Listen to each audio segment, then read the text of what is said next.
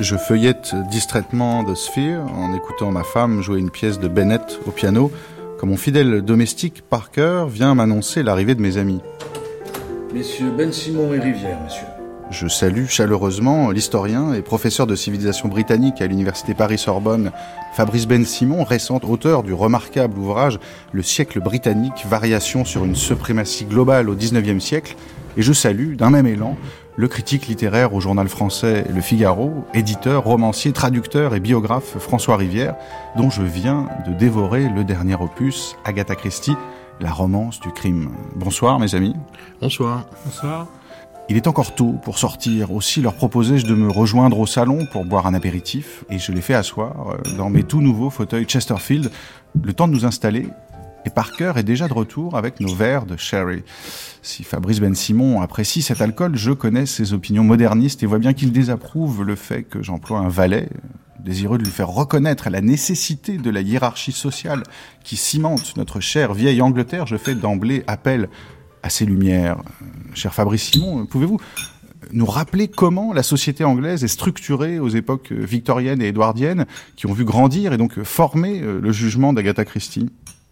Oui, c'est une société qui est extrêmement euh, clivée, où les barrières de classe sont très rigides et très prégnantes, même si euh, la société victorienne se targue de permettre une certaine promotion sociale à, quelques-uns.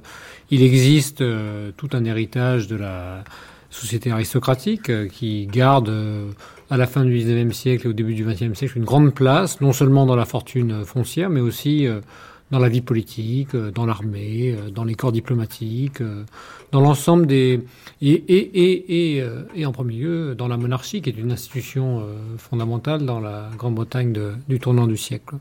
Par ailleurs, toute une bourgeoisie euh, qui se rattache à la middle class, mais qui en constitue la partie la plus, euh, la plus élevée, la, partie supérieure, euh, s'est enrichie à travers l'essor du capitalisme industriel de l'époque, dans la banque également. on pense à, par exemple à un roman comme une série de romans comme ceux de John Galsworth et qui décrivent la domination exercée par quelques familles de banquiers dans le West End londonien au début du XXe siècle. C'est quelque chose de tout à fait réaliste.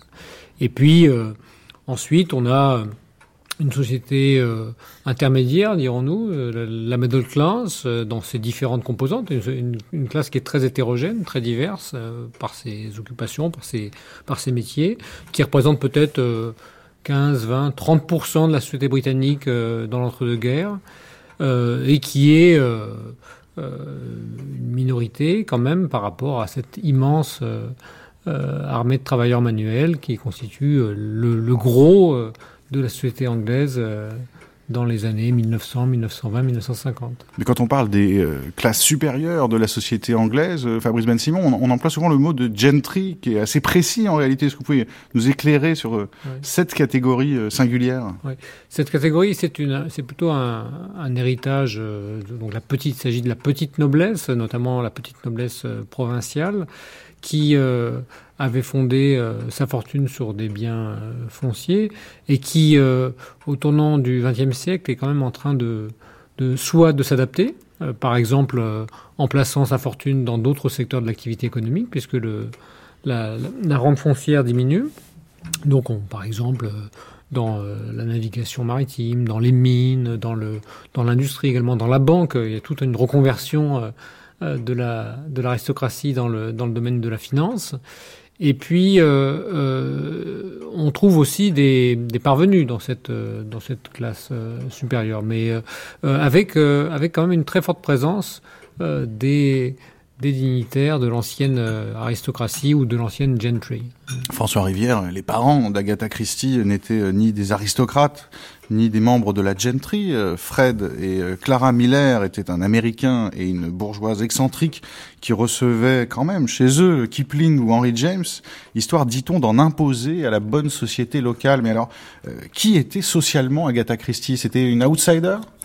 Les parents d'Agatha Christie étaient des snobs de province en fait, et elle a grandi donc dans ce milieu qui se, la joue un petit peu, quoi, qui essayait de montrer un peu plus d'éclat euh, qu'il en avait vraiment. Euh, elle, elle, a grandi euh, déjà toute petite, c'était une marginale, enfin, puisque euh, elle, son grand frère, sa grande sœur était parti, était parti, enfin, faire des études. Euh, son, son frère est entré dans l'armée parce qu'il n'était pas bon à grand chose. D'autres. Euh, elle, euh, elle était absolument rien puisqu'elle n'a pas été à l'école, elle n'a pas fréquenté d'école, euh, ni primaire ni secondaire. Euh, sont ses parents, en tout cas jusqu'à la mort du père, qui l'ont, qui lui ont appris à lire, à écrire, etc. Elle a appris à lire elle toute seule en fait. du coup, c'était, c'était effectivement une outsider, si on peut dire. Sa culture, elle se l'est faite toute seule. Et elle l'a jamais regretté d'ailleurs hein, finalement. Elle a appris donc à lire. Euh, elle a dévoré des romans qui n'étaient pas forcément ceux qu'elle aurait peut-être dû lire si elle avait été une de la progéniture d'une famille euh, middle class, même upper middle class. Donc c'est vraiment quelqu'un de totalement, euh, c'est un espèce d'ovni au niveau éducation et et, et, du coup, c'est ce qui fait sa, sa spécificité de, de, de, d'artiste euh, pas vraiment comparable à d'autres, sinon par le fait qu'elle elle embrasse une carrière d'écrivain, quoi, d'auteur. Mais à propos des carrières, justement, Fabrice Ben Simon, il y a un autre grand écrivain de romans policiers contemporain d'Agatha Christie dans un autre genre, qui est euh, Raymond Chandler, qui au début du XXe siècle revient avec sa mère euh, en Angleterre, là où elle a ses racines, et vit chez sa grand-mère, où il est, dit-on, humilié. en tout cas, il, vit une situation d'humiliation chez ses grands-parents, qui sont un peu euh, déchus, déclassés, et euh, pour lesquels, euh, écrit-il, il n'y avait rien d'autre à part l'Église, la marine, l'armée et puis le barreau. une carrière d'écrivain, c'est une carrière honteuse dans, cette Angleterre du, début du XXe siècle? Disons que c'est non, pas forcément, mais le, à l'époque, euh, bon, la, la, lecture euh, est, un, est, une activité qui a un essor important, en particulier grâce à la scolarisation euh, achevée de l'ensemble de la population. Euh, maintenant, le, le, roman comme comme genre littéraire euh, dominant, euh, est encore en train de se tailler une, une place et n'est pas forcément le plus responsable. Il faut écrire de la poésie quand on est un, un, auteur de la haute Je crois que la poésie reste encore, euh, reste encore un peu au pinacle des, des genres littéraires de l'époque. Et puis, il y a aussi la difficulté de de se situer dans ce dans ce dans ce monde littéraire qui reste quand même très socialement marqué par la domination d'un de, de, gens qui sont issus en effet des classes euh, les, plus aisées. Donc euh, oui, je, je, je, ne sais pas si euh, le parcours d'Agatha Christie n'est pas aussi à, à, à inscrire euh, non seulement dans ses origines, mais également dans son inscription à travers notamment son mariage avec un colonel dans un, une Angleterre euh, qui euh, voilà s'appuie sur l'empire, s'appuie sur euh, en effet ces piliers institutionnels que sont l'armée, l'Église ou, la monarchie et qu'elle qu'elle retranscrit à travers l'ensemble de son œuvre. Agatha Christie a été anoblie, mais à la toute fin de sa vie, euh, François Rivière, il, il paraît, c'est ressorti récemment dans, dans, la presse britannique, une première tentative a été faite euh, à la fin des années 50, début des années 60, de, de l'anoblir et qu'on lui avait refusé parce qu'elle euh, exprimait son art dans un genre par trop populaire. Elle en a souffert euh, Non, de enfin, cela les genres populaires, la littérature de genre en Angleterre est quand même depuis, je dirais, en gros, depuis Dickens, qui était qui est considéré comme un grand écrivain, mais enfin qui écrivait comme des romans feuilletons qui lui-même était sorti de nulle part. Il était quand même employé dans une fabrique de cirage à l'âge de 13 ans. Euh, Agatha Christie a été anoblie, comme beaucoup d'écrivains anglais, pour les, les, les, les royalties qu'elle euh, qu'elle engrangeait, et surtout l'argent qu'elle rapportait à la, couronne. Donc, euh, il y a une petite hypocrisie quand même dans le dans, le fait d'anoblir. Elle, elle, a passé les stades, six billets, etc. Elle est devenue dame, Agatha Christie. Je sais pas, moi j'ai une amie anglaise romancière qui est devenue dame, euh, Antonia Bayat, qui est une romancière assez connue maintenant elle est devenue aussi parce que euh, voilà parce qu'on a une considération pour les gens qui rapportent beaucoup d'argent euh, et euh, finalement tout ça euh, fait que que notre chère Agatha Christie euh, est, est devenue un phénomène. C'est parce qu'elle est devenue un phénomène qu'elle a été qu'on a enfin considéré comme autre chose qu'un auteur de roman de gare. Quoi, Mais est-ce qu'il y a un sentiment de revanche chez elle? Parce qu'en 1961, elle est nommée docteur S lettres à l'université d'Exeter, alors qu'elle n'a pas fait d'études supérieures, et elle déclare lors de ce discours « Je sais que j'appartiens à un genre un peu inférieur, mais qui plaît bien à des gens supérieurs ». Oui, c'est le cas de pas mal d'auteurs. Là aussi, euh, Jean Cocteau, je crois, avait été fait docteur honoris causa à Oxford alors qu'il a raté deux fois son bac. Là aussi, enfin, c'est une reconnaissance qui vient parce que on, est impressionné par le, le talent. On est obligé de reconnaître que des gens qui viennent de nulle part sont se mettent à occuper une place dans la société finalement, enfin par les services qu'ils rendent, notamment par la lecture qu'ils procurent à des, tas de gens. là, on est dans une espèce de, de, de bienséance qui, euh, qui, qui, se, qui, naît comme ça spontanément. Euh, c'est le succès. Des, ce sont les gens eux-mêmes qui provoquent ça. Enfin, les gens qui euh, qu'on couronne qui, euh, qui provoque cette, cette reconnaissance. Enfin, ça vient pas naturellement, je dirais. Et au XXe siècle, Fabrice Ben Simon, euh, cet euh, élargissement de, de l'anoblissement, quand on fait Lady Agatha Christie ou quand on fait Sœur, par exemple les Rolling Stones, il y a, y a, un discours dès le début du XXe siècle sur l'idée qu'on anoblit un peu tout et, et n'importe qui. Euh, disons qu'il y a un discours sur la méritocratie. Euh, c'est la Grande-Bretagne, c'est à la fois une société de classe très rigide, mais qui euh, se prévaut de, d'une, de permettre un grand accès euh, aux couches supérieures, euh, à ceux qui viennent, en, ceux qui sont des roturiers, ceux qui viennent du peuple, les, les self-made men, les, rags to riches, hein, des, des, haillons à la richesse. C'est un, c'est un mode narratif qui est très, très présent.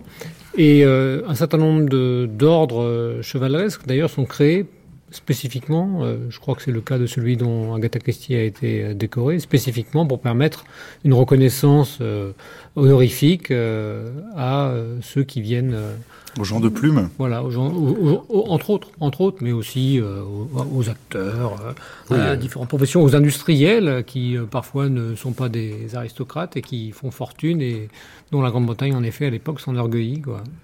François oui, Rivière. Je pensais à, à P.T. James, la grande romancière anglaise de, de, mystère, qui a été faite baronne de Holland Park, parce qu'elle habite Holland Park. Enfin, bon, ça finit par devenir un peu, euh, enfin, un peu pittoresque. Je peux citer également les, les, les, acteurs de cinéma, qui au début, le cinéma est quand même assez largement réprouvé par les classes, euh, par les classes dominantes. Et puis, dans les années 20, alors que le cinéma est devenu extrêmement populaire en Grande-Bretagne, aussi bien Charlie Chaplin que plus tard des, acteurs britanniques comme Gracie Fields ou George Formby euh, trouvent une très grande reconnaissance de la part des élites. Voilà Parker qui réapparaît soudain, apportant des glaçons. Il regarde Fabrice Ben Simon d'un air méfiant. Parker tient en effet les professeurs qui cherchent des justifications à l'agitation ouvrière pour de dangereux anarchistes. Pour peu, je me demande s'il n'a pas été tenté de glisser un peu de strychnine dans le sherry de l'historien. François Rivière, SS Van Dyne, dans ses fameuses règles concernant l'écriture du roman policier, établit notamment que le coupable ne doit surtout pas être un domestique, parce que le domestique ferait un coupable trop évident euh, pour que l'énigme subsiste longtemps. Alors, euh, pour une fois, Agatha Christie a-t-elle tenu compte de cette règle?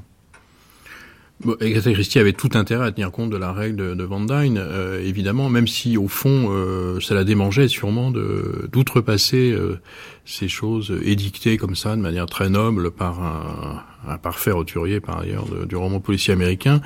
Mais euh, oui, enfin c'est les classes sociales sont telles, enfin tout, est organisé de telle manière qu'on a envie de le genre policier étant quand même assez subversif, on a envie justement d'enfreindre les règles.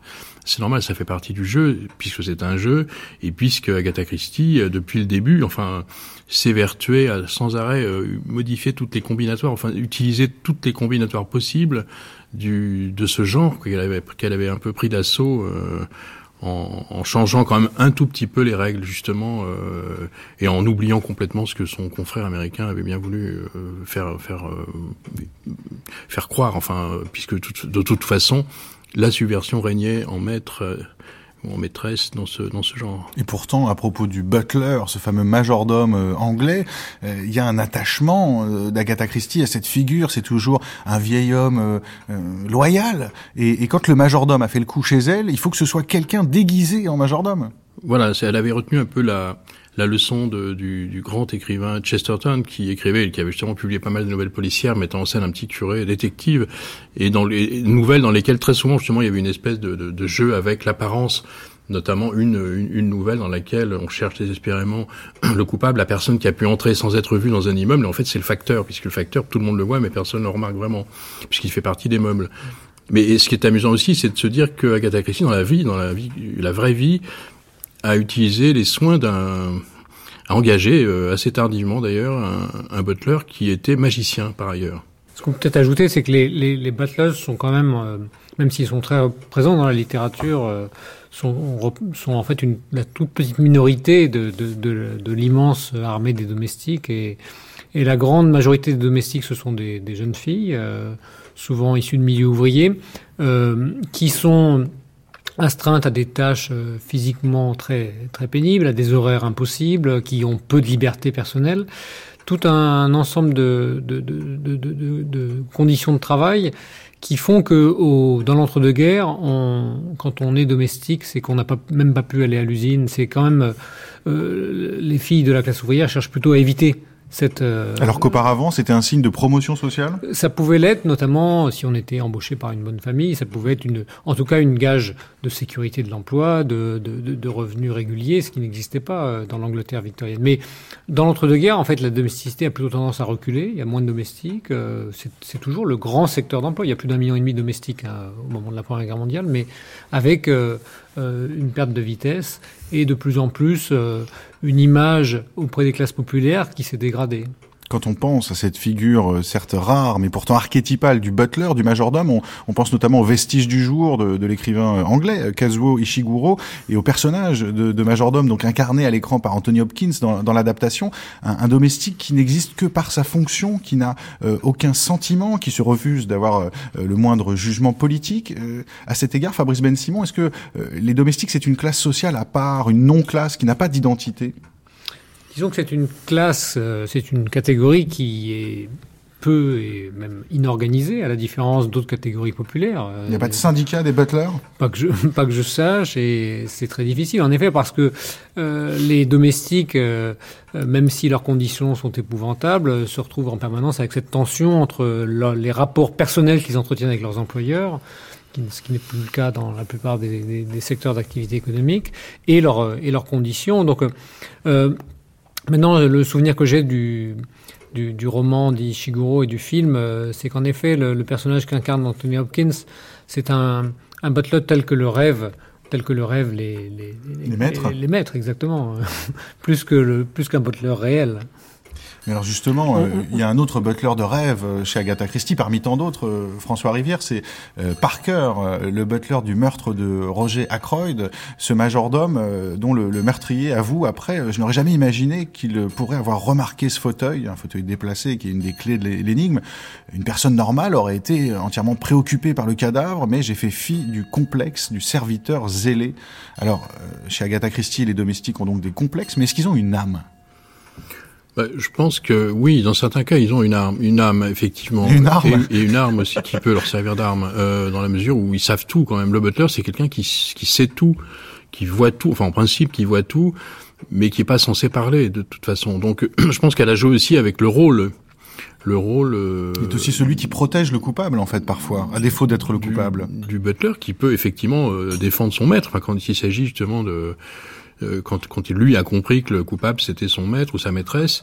Donc, euh, elle, elle, restait sur une conception du butler effectivement qui était quand même très traditionnelle. Euh, on était loin du, du butler imaginé par euh, Robin Moom, le neveu de Somerset Maugham, dans The Servant, qui est là le, le butler qui, qui, qui, fait, qui casse tout, quoi, qui subvertit complètement et qui montre en fait ce que c'est qu'un butler. C'est justement non seulement quelqu'un qui sait tout, mais qui peut se permettre des choses parce que justement il y a une espèce d'accord tacite, il couvre un petit peu les activités de son maître. Fabrice Ben Simon Oui, une des difficultés pour connaître la vie de, des domestiques, c'est l'absence de sources émanant de... Il n'y a pas de journaux intimes? Alors, il y, a, il, y a, il, y a, il y a, une guerre de journaux intimes, mais il y a un certain nombre d'entretiens qui ont été menés euh, depuis 20 ou 30 ans avec euh, des domestiques euh, âgés, donc qui ont connu, y compris cette époque de l'entre-deux-guerres. Et ce qu'il ressort de ces autobiographies, de ces récits autobiographiques, c'est plutôt une très grande indépendance. On voit que euh, au sein du foyer euh, se nouent en permanence des conflits de, liés à l'indépendance, aux horaires, aux conditions de travail. Certains domestiques refusent certaines tâches, euh, négocient euh, leur jour de repos. Et c'est quelque chose qui trouve des échos, y compris dans la complainte qui est assez euh, euh, rituel de la part des classes aisées dans l'entre-deux-guerres sur le fait qu'il n'y a plus de domestiques comme, comme, comme en temps. Que cette, euh, on, des ne bons plus, domestiques. on ne trouve plus des bons domestiques. Alors justement, dans la, dans tradition auparavant. Euh, on pense au valet chez Molière, à Sganarelle, euh, qui, euh, un peu comme le servant de Joseph euh, devient le maître à l'occasion. Est-ce qu'il y a cette tradition en Angleterre du valet rebelle ou, ou peut-être du valet même qui fait la peau à ses maîtres, comme dans les bonnes de Jean Genet, François Rivière Oui, certainement. J'ai pas lu tous les romans anglais. Je pense qu'il y en a dans, le- théâtre. Il y a un butler absolument extraordinaire. C'est celui de la pièce de James Barrie, l'auteur de Peter Pan, une pièce qui s'intitulait L'admirable Crichton, qui est l'histoire d'une famille d'aristocrates qui part en bateau. Il y a un naufrage et sur une île où tout le monde se retrouve, c'est le butler qui Crichton qui prend en main tout, qui devient une espèce de, monarque pratiquement qui règne sur cette famille et sur cette île. Et, mais je pense qu'il y a une, il y a aussi un roman euh, d'Arnold Bennett, je crois, je, je dis pas de bêtises, dans lequel justement euh, les, les rôles sont inversés. Le, le maître se fait passer pour son valet, le valet devient le maître. C'est très, c'est, c'est- là du coup ça devient un quiproquo, euh, ça, ça, provoque des quiproquos absolument amusants. Euh, il y a quand même une fascination chez les, chez les, dans la société anglaise, euh, enfin de, de la haute, la haute société pour euh, le rôle que peut jouer. Là, je parle pas de, d'un point de vue, du point de vue sentimental hein, ou sexuel, hein, où les choses peuvent aussi exister de manière un peu, un peu explosive. Euh, oui, il y a vraiment quelque chose d'assez étonnant. Ce qu'on peut peut-être ajouter, c'est que le, le butler, donc c'est le, majordome, c'est le chef des domestiques. C'est donc, euh, il est donc euh, employé uniquement dans les grandes maisonnées. Et en fait, l'immense majorité des domestiques travaillent dans des dans des demeures où il y a une bonne ou deux domestiques et pas plus. Donc le butler, c'est aussi euh, un symbole de l'aristocratie en fait. Et voilà, quand on a 15, 20, 25 domestiques, euh, c'est qu'on appartient à cette euh, petite minorité ou 1% ou demi% des plus riches de la société britannique. Ce qui n'est pas mon cas, je n'ai qu'un domestique par cœur, mais qui nous ouvre la porte.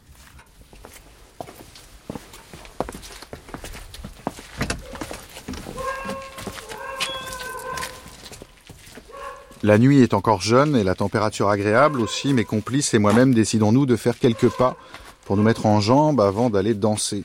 Au coin de la rue, un mendiant est assis, le visage à moitié dévoré par l'ombre. Alors que nous le dépassons, je constate qu'il n'a en fait tout bonnement qu'une moitié de visage. C'est une gueule cassée de la Grande Guerre. François Rivière, si euh, George Orwell, dans son livre Dans la dèche à Paris et à Londres, euh, écrit au début des années 30 la vie, sa vie euh, de clochard, faite d'alcool, de violence, de faim, peut-on dire que Agatha Christie, elle, se désintéresse tout à fait des exclus de la société anglaise? Je pense qu'elle est son côté vieille petite fille euh, aimant l'ordre, euh, le confort au fond, réprouve un peu les, les, exclus de la, de la société. Ça la met mal à l'aise en fait, ça la gêne. Un peu comme elle l'a dit souvent qu'elle trouvait que les, les lotissements euh, déparaient le paysage de son Devon natal. Euh, de même qu'elle trouvait que, les, que ces jeunes avec les cheveux longs dans les, les 60 étaient absolument effrayants parce qu'on ne reconnaissait plus les garçons des filles. Euh, de même, euh, elle, trouvait- elle disait aussi qu'on ne trouvait plus de domestiques. Enfin bref, elle était non seulement conservatrice, mais totalement réactionnaire et euh, alors sans aller plus loin, mais euh, elle, incarnait vraiment quand même la bourgeoise anglaise euh, réticente à tout ce qui fait que la société peut, peut évoluer. Fabrice Ben Simon, cependant, dans les années 20 et 30, période à laquelle Agatha Christie commence euh, euh, à écrire et déploie euh, tout son talent romanesque, il y a en Angleterre une part importante d'exclus, de mendiants dans les rues? Oui, euh, en effet, le récit d'Orwell de ce point de vue-là est, significatif. Il y a euh, tout au long des années 20 un chômage chronique euh, qui est très important, et puis dans les années 30 il explose, il double de nouveau. Et on a par exemple dans les années 30 des marches de la faim organisées par les chômeurs du nord de l'Angleterre qui convergent vers Londres. Euh, la Grande-Bretagne à l'époque est un pays qui est, il n'y a pas de protection sociale systématique et euh, les chômeurs sont euh, dans la misère. Il y a toute une partie de travailleurs précaires qui sont employés à la tâche, qui perdent leur emploi selon les saisons ou selon l'activité économique. Et c'est une réalité. Hein.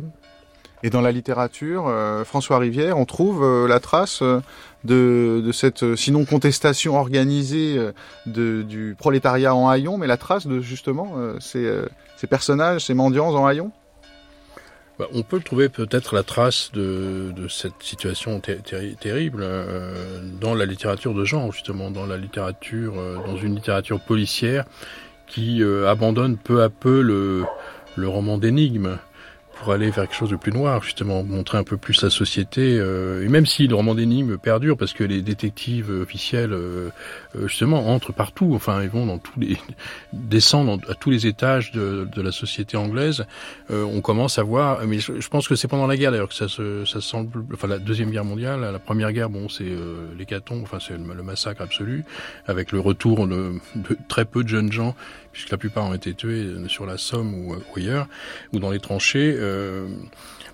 la littérature, oui, entre, euh, commence à, explorer un petit peu tout ça, euh, mais mais il y a quand même une littérature, je, dirais officielle, enfin, qui, qui, émane de la bonne société elle-même, et qui, et Virginia Woolf, par exemple, ne parle absolument pas de ça. c'est plus dans la forme, dans le, la structure peut-être, mais pas tellement dans le fond que la littérature s'engage. Et quand je dis que la littérature, policière le fait un petit peu, euh, c'est quand même de manière assez timide. Euh, il faut presque attendre l'après Deuxième Guerre mondiale pour que des gens comme James Hadley Chase, par exemple, qui est anglais mais qui écrit des romans pseudo-américains, commencent à évoquer un peu tout ça. Oui, je voulais ajouter qu'il y a, par exemple, en 1926, une grève générale, la seule que la Grande-Bretagne ait connue, euh, qui concerne plusieurs millions de, salariés, une grève des mineurs qui dure plusieurs mois. les mineurs sont également une catégorie sociale euh, immense, avec peut-être un million de un million d'employés des houillères.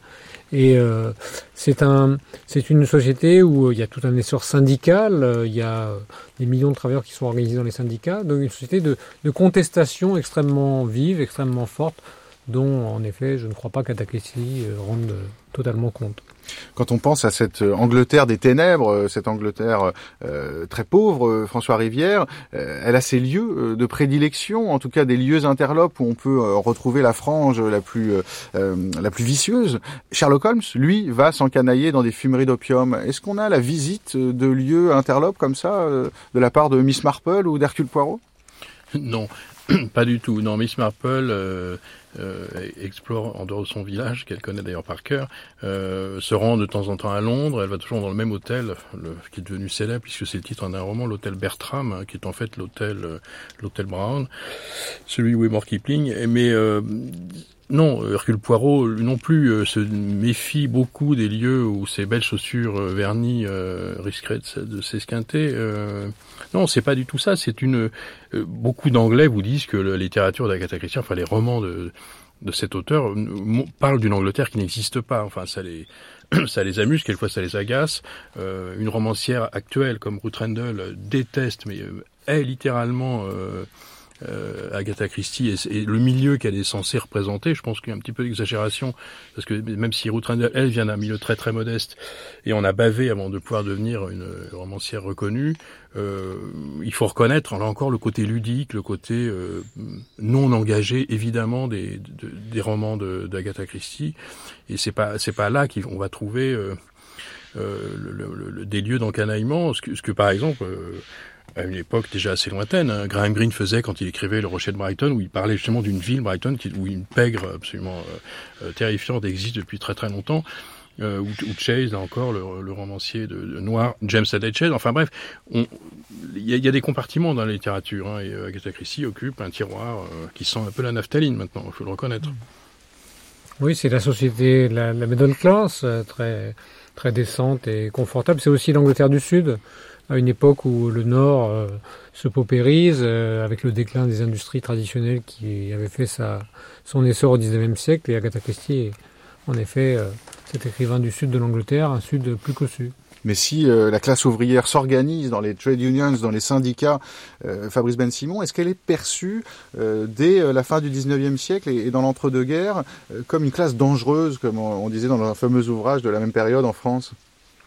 Ah oui, c'est là. En effet, c'est par exemple en 1926, pendant la grève générale que, que, j'évoquais. Euh, c'est une grève générale qui dure neuf jours, hein, qui est assez assez brève, mais dans les classes moyennes, euh, qu'il s'agisse des étudiants, des propriétaires de voitures, des juristes, des médecins, des boutiquiers, on s'engage massivement pour suppléer aux travailleurs qui ont déserté euh, les entrepôts, les services, euh, la poste, etc. On, est, on, est, on, est, on est convaincu qu'il y a là un combat majeur à mener pour la défense du régime, de la défense de la Constitution. Le gouvernement euh, mobilise d'ailleurs cette classe et le fait avec un certain succès. C'est aussi une des raisons de l'échec de cette grève. François Rivière, Agatha Christie est censé incarner la upper middle class, en tout cas les intérêts de la middle class et, son côté très euh, protégé dans son fameux tiroir que vous évoquiez, dans son monde parallèle qui n'est pas l'Angleterre réelle euh, de son temps euh, à, certains égards. Et pourtant, il y a des exégètes, euh, vos confrères, qui soutiennent qu'il y a un fond, une petite musique de lutte des classes chez Agatha Christie, en particulier dans le sens où il y a une transgression permanente dans l'origine sociale des assassins. Elle a trouvé des assassins un peu partout. ça, il le fallait, il le fallait absolument. comme elle s'intéressait justement beaucoup aux faits divers criminels, enfin aux faits divers tout court, elle repérait des types humain des personnages euh, dans des articles qu'elle lisait, plus que dans la vie courante, hein, euh, où elle avait un circuit assez limité justement de ses déplacements, euh, des personnages qui allaient être excitants pour son imaginaire et allaient lui permettre de construire des fictions à chaque fois différentes quand même, même si on a l'impression de relire toujours quelque, non pas la même chose, mais un peu le même type de récit. mais là encore, enfin, c'était euh, j'ai un peu de mal à imaginer qu'elle euh, qu'elle s'intéressait beaucoup à et elle a lu des classes et à la à une manière de mettre euh, de, de, de, de, révéler une vision de la société anglaise extrêmement pertinente.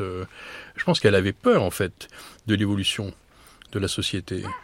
Elle en avait très peur. En 1926, pendant la grève générale, bon, c'était le moment où son, son ménage battait de l'aile et où elle envisageait de partir, de, de, de faire une fugue pour ennuyer un peu son mari, euh, elle s'occupait absolument pas de savoir ce qui se passait autour d'elle. Enfin, dans, le monde, euh, euh, elle était préoccupée par ses livres. Un écrivain, c'est souvent quelqu'un d'assez égoïste finalement.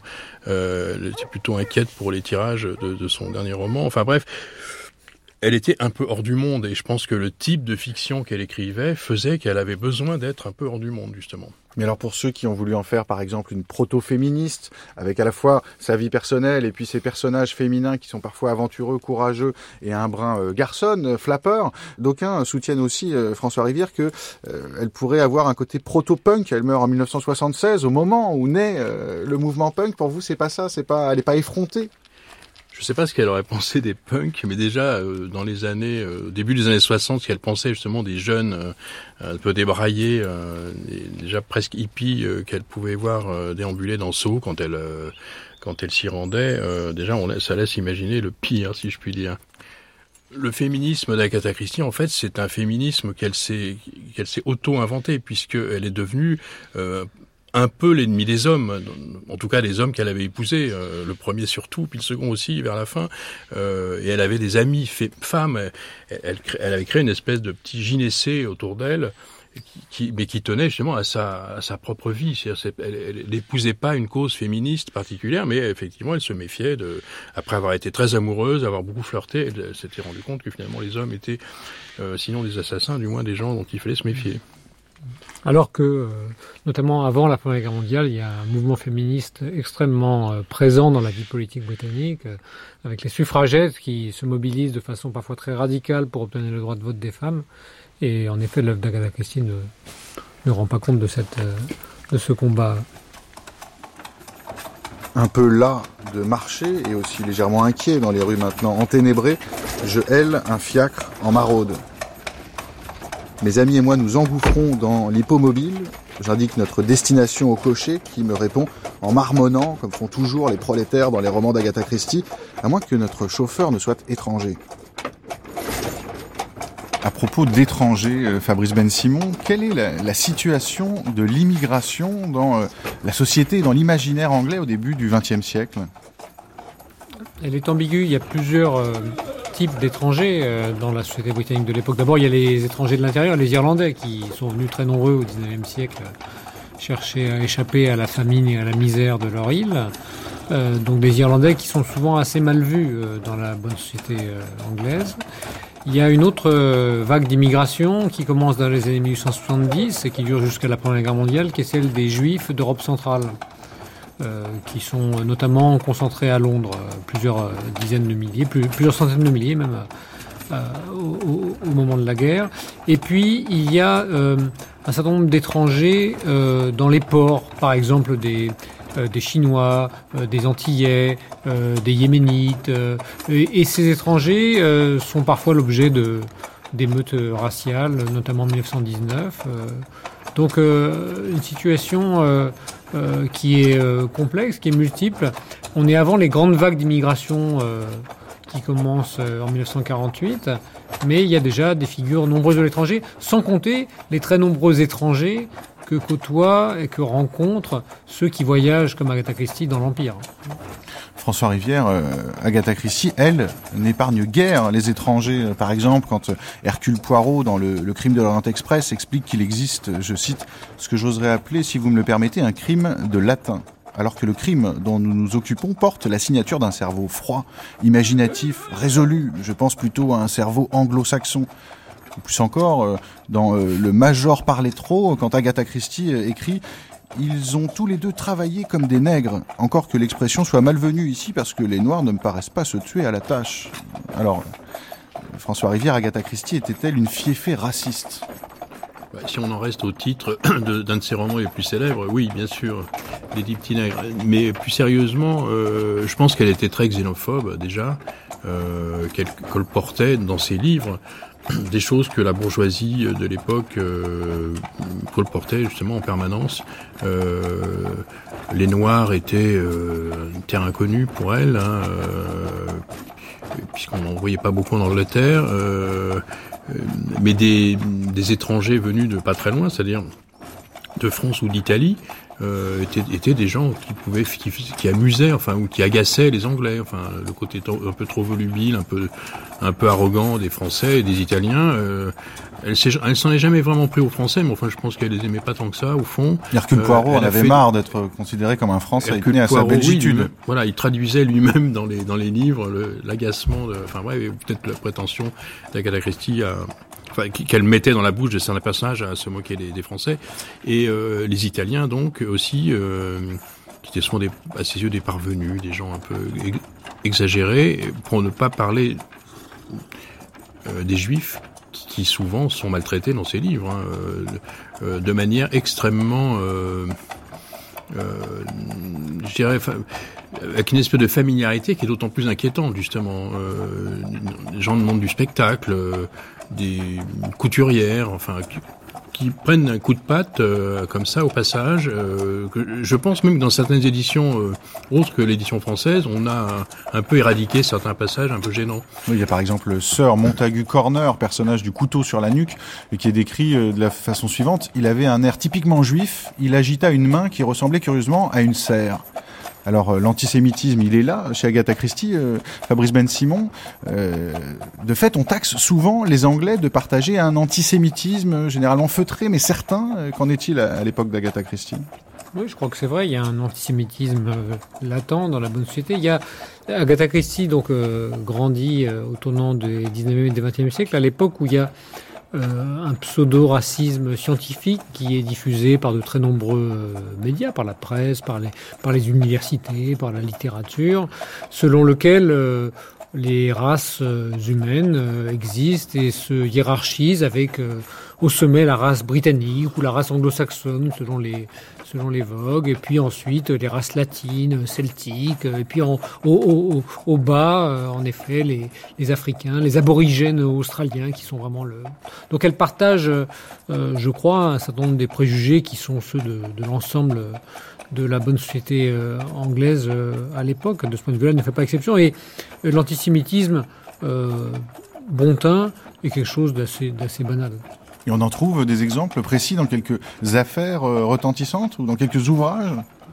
Euh, je pense, euh, je pense moins à des affaires qu'à des, des personnalités.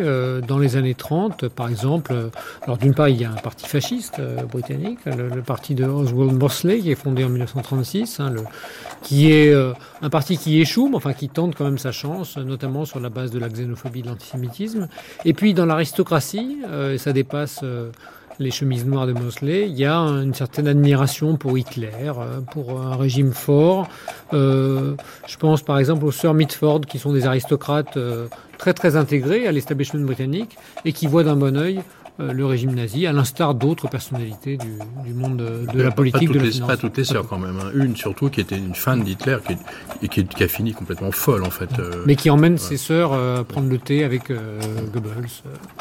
Il y a eu l'affaire Marconi aussi dans les années 10, qui avait, dans laquelle était impliqué un, un ministre qui, qui, était, qui était juif et qui euh, a déclaré, dans le comportement, je sais plus trop exactement ce qui s'est passé, mais qui a été dénoncé. Euh, et là, ça, ça, ça, a généré une espèce de vague d'antisémitisme dans la société anglaise qui, qui, qui ne tenait pas plus, que, qui ne tenait qu'à ce préjugé défavorable qu'il y avait des gens, alors que ce ministre n'avait rien fait de mal, sinon euh, être impliqué malgré lui dans une affaire. Euh, et c'est pas le fait qu'il était juif qui le, qui, qui le déconsidérait, mais euh, il y avait une tendance quand même hein, assez forte malgré tout à cette époque, hein, avant, avant, la première à propos de cette tendance, on, la prête à Agatha Christie comme un, trait de, son caractère. Cependant, il y a certains euh, exégètes, comme Pierre Achard, par exemple, qui a fait un travail euh, sur, sur l'œuvre d'Agatha Christie, qui soutient que, euh, en fait, Agatha Christie, avec tous ses clichés, ses préjugés, en particulier les, préjugés xénophobes, antisémites, eh bien, va au devant des attentes du lecteur et parodie un peu ce lecteur petit bourgeois, anglais, mâle, patriote et sinon euh, raciste.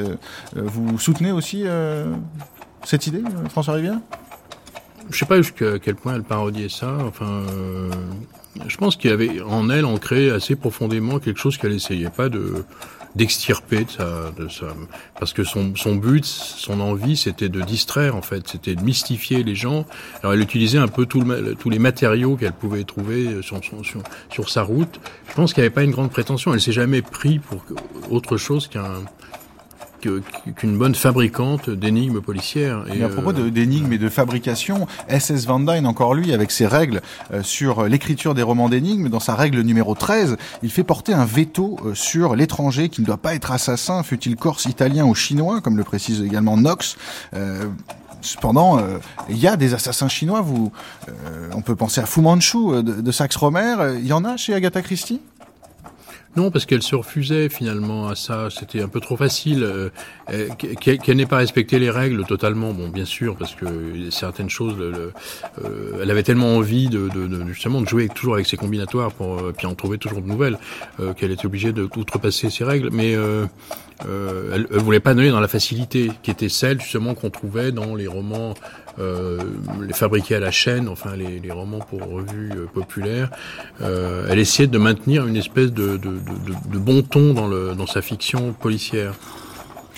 Fabrice Ben Simon, euh, les Chinois euh, sont en vogue euh, à l'époque victorienne, et notamment il y a un salon chinois que la reine fait installer à Buckingham Palace. ça, c'est dans les années 20. Il y a un racisme anti-chinois également à l'époque d'Agatha Christie?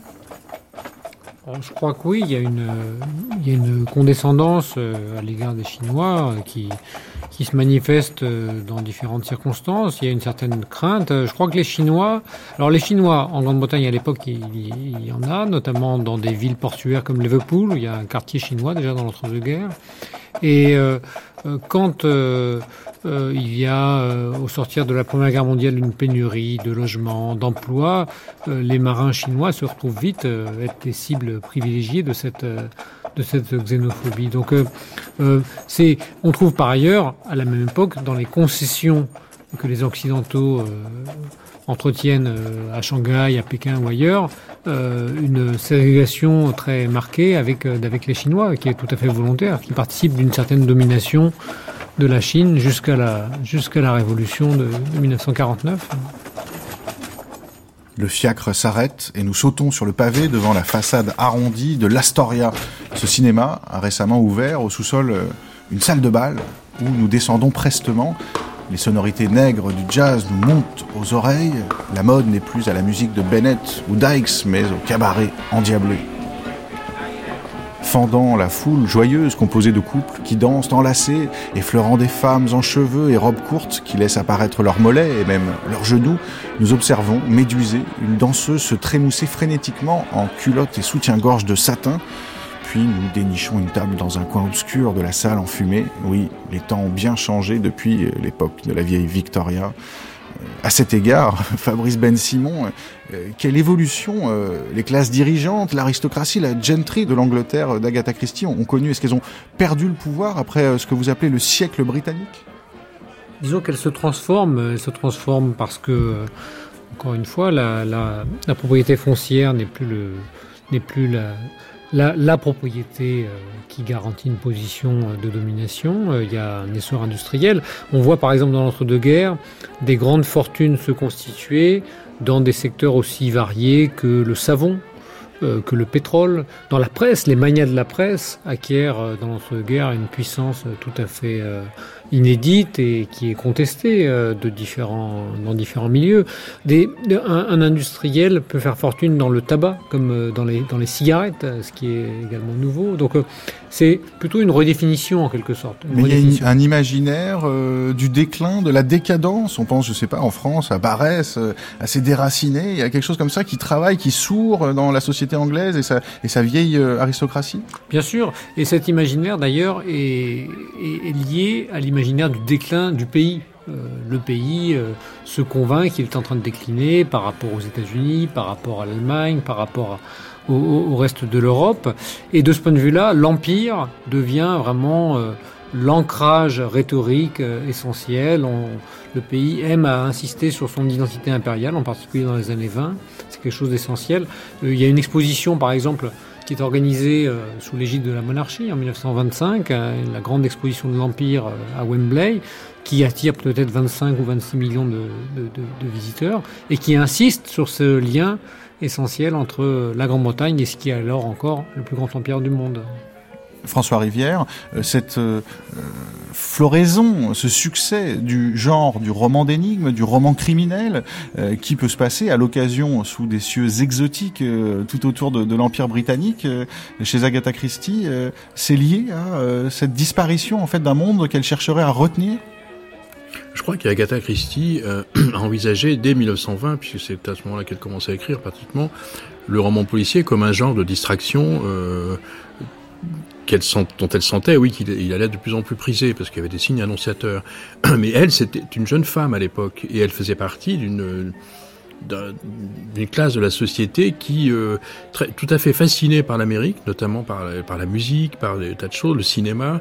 Euh, elle conduisait une petite voiture. À l'époque, on conduisait sans permis, ce qui fait que je pense que c'était un vrai danger public. Agatha Christie, elle devait conduire aussi bien à droite qu'à gauche. On était dans un dans quelque chose, une espèce de, de tourbillon, l'entre-deux-guerres.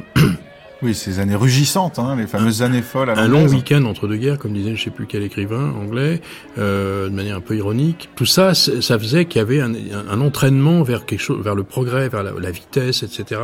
La radio, les gens écoutaient la radio. Enfin bon, il, il se passait quelque chose. Alors effectivement, euh, elle, euh, étant une privilégiée, ne voyait que le bon côté de ces choses. Mais elle connaît aussi, euh, sinon la ruine, au moins des difficultés matérielles avec cette fortune américaine justement de son père qui se tarit.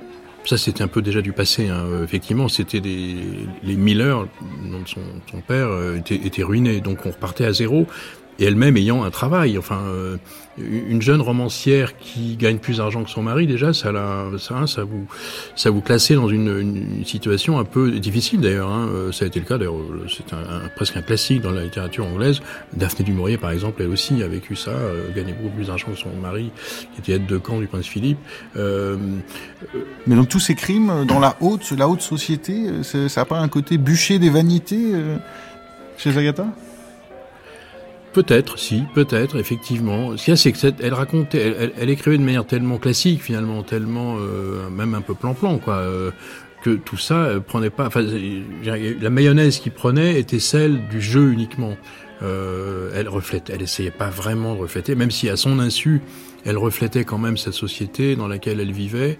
Je pense qu'il y avait un côté quand même assez enfantin chez elle toujours, dans sa vision du monde, qui fait que, euh, qui fait d'ailleurs son succès éternel. Agatha Christie, malgré sa vision enfantine, euh, tenait compte des stéréotypes euh, sociaux de, son époque. Vous parliez, Fabrice Ben Simon, euh, de la difficile réadaptation euh, au, monde moderne et à la nouvelle donne économique de l'Angleterre de, de, la part des classes supérieures. Mais disons un mot plus en détail des, des, classes moyennes, les couches nouvelles de la société, comme disait Gambetta à la fin du 19e siècle. Qu'en est-il Parce que ça, il y a aussi là des archétypes sociaux qu'on retrouve d'ailleurs très souvent dans les personnages des romans d'Agatha Christie.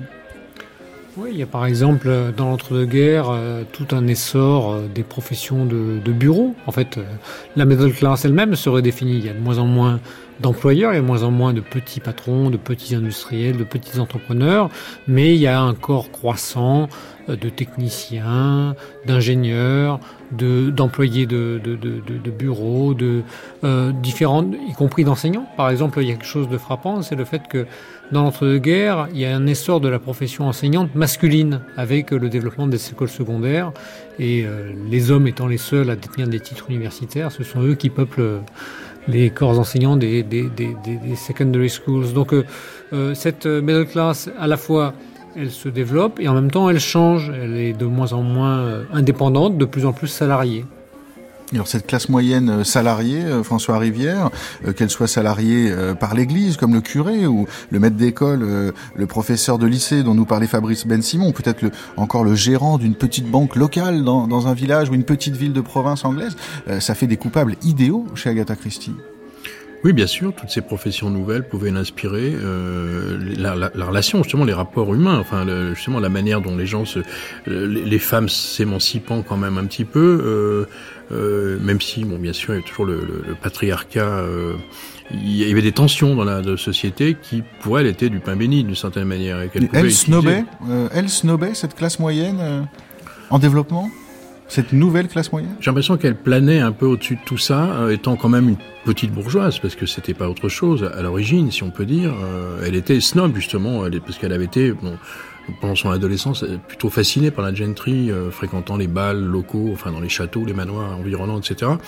Mais après ça, bon, gagnant sa vie plutôt bien, euh, c'est devenu indépendante. Bon, notamment après le, naufrage de son premier mari, euh, de son premier mariage, donc qui est partant à l'aventure, trouvant un deuxième euh, mari, etc., dans un contexte alors là complètement différent, totalement exotique, puisqu'il était archéologue, euh, faisait qu'elle était un peu au-dessus de tout ça, elle était un peu dans les nuages, au-dessus de tout ça, elle observait, euh, toujours obsédée par les mêmes choses, c'est-à-dire comment organiser un crime, un espèce de cluedo comme ça, dans différents milieux, mais c'est vrai que l'évolution malgré tout de, des choses, euh, la, vie, aussi bien la vie euh, loin de Londres, loin de l'Angleterre, donc dans des, sous des, cieux un peu plus cléments, comme dans les petits villages où régnait Miss Marple, lui ouvrait des, perspectives nouvelles, mais euh, elle avait besoin de se, renouveler justement, et donc elle utilisait évidemment toutes les ressources possibles qui étaient mises enfin, à sa disposition par le, monde en évolution. Fabrice Ben Simon, François Rivière nous rappelle que Agatha Christie a grandi comme ça, fascinée par euh, par la gentry, avec un petit côté peut-être Madame Bovary, euh, de rêver de faire un beau mariage et d'aller à des balles. Euh, pourtant, elle met en scène volontiers cette fameuse classe moyenne. Euh, elle y euh, trouve plus qu'à son tour des coupables idéaux, que ce soit la classe moyenne moyenne hein, du curé ou du maître d'école dont je parlais, mais ou la classe moyenne supérieure avec le fameux officier en retraite qui joue toujours dans un coin du salon ou de la maison, l'avocat, donc les professeurs d'université elle, elle y trouve des coupables et la société anglaise. Est-ce qu'elle était euh, tendre ou au contraire euh, avait la dent dure avec euh, cette classe sociale pleine d'envie et peut-être arriviste?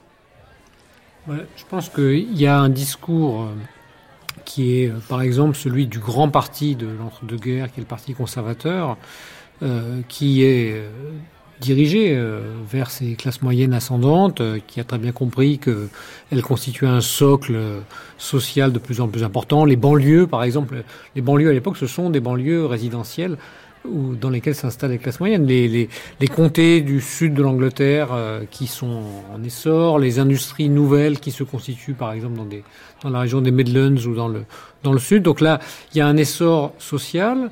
Et puis, en même temps, je crois qu'au sein de petits cercles aristocratiques, on garde à l'égard des classes moyennes une certaine, un certain mépris pour ceux qui, pour ceux qui travaillent pour, pour vivre. Alors euh, disons que cette aristocratie, elle est quand même euh, largement décadente et elle est en train de céder le pas. Par exemple, on voit que les cabinets ministériels ne sont plus peuplés comme ils l'étaient auparavant par essentiellement des aristocrates, mais de plus en plus par des gens comme Baldwin, qui est Premier ministre dans les années 20, issus précisément de cette euh, classe moyenne ascendante qui fait son, qui gagne, qui gagne sa fortune non avec la terre, mais avec euh, l'industrie, le commerce, la banque ou la, finance.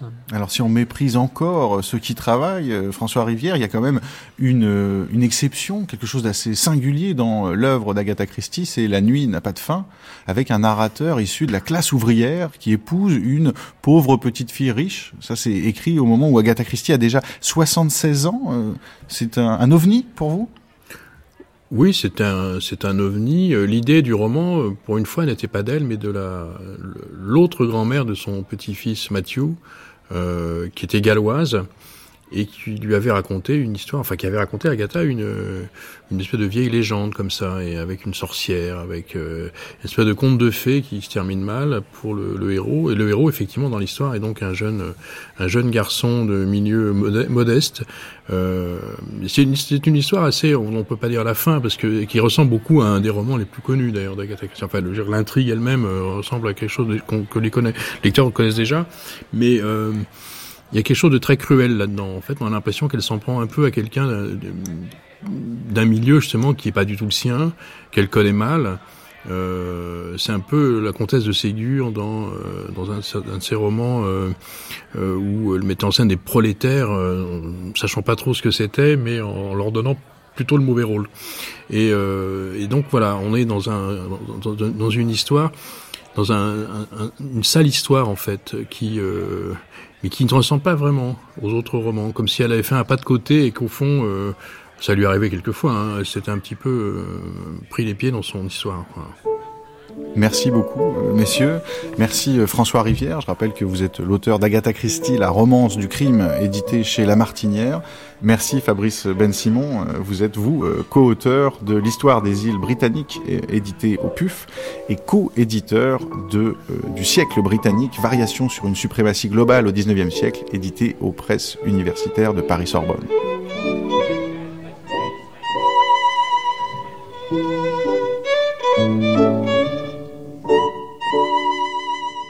C'était Les non-dits de la société anglaise, une divagation révolutionnaire produite par Martin Kénéen et réalisée par Julie Bérécy. Bruitage Bertrand Amiel, prise de son et mixage Olivier Dupré. Attaché d'émission Meryl Moneghetti, Cécilia Delporte et Guillaume Couture. Mais avez-vous noté quel est le seul roman d'Agatha Christie à mettre en vedette un jeune homme issu de la working class, la classe ouvrière britannique. Si c'est le cas, ne le gardez pas pour vous. Faites vite parvenir votre réponse au major Couture à l'adresse suivante guillaume.couture at radiofrance.com et gagnez un lot de livres d'Agatha Christie dans leur nouvelle et rutilante édition illustrée par les photos de ce diable de Martin Parr. Et si vous l'emportez, Portez donc un toast à vos petites cellules grises, à France Culture et aux éditions du Masque.